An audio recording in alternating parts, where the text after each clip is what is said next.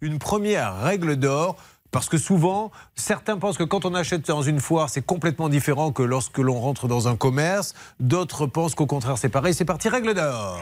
La règle d'or sur RTL. Est-ce que ça change quelque chose d'acheter sur une foire Anne-Claire Moser, oui, avocate Il y a une différence fondamentale, c'est qu'il n'y a pas de délai de rétractation dans le cadre des ventes conclues dans une foire, car on estime qu'il ne s'agit pas de démarchage à domicile, de sorte que le fameux délai de 14 jours dont on parle régulièrement n'est pas applicable. Pour le reste, il n'y a pas de changement Donc majeur. c'est comme un commerce. C'est comme un commerce, exactement. Donc c'est vraiment la différence fondamentale. Mais pour le cas de notre amie, ce qui est certain, c'est qu'elle a commandé quelque chose et que la commande, bon an, mal an, est arrivée, mais que le vendeur n'a pas respecté son obligation de délivrance et son obligation contractuelle tout court. Par conséquent, elle a demandé une résolution de la vente.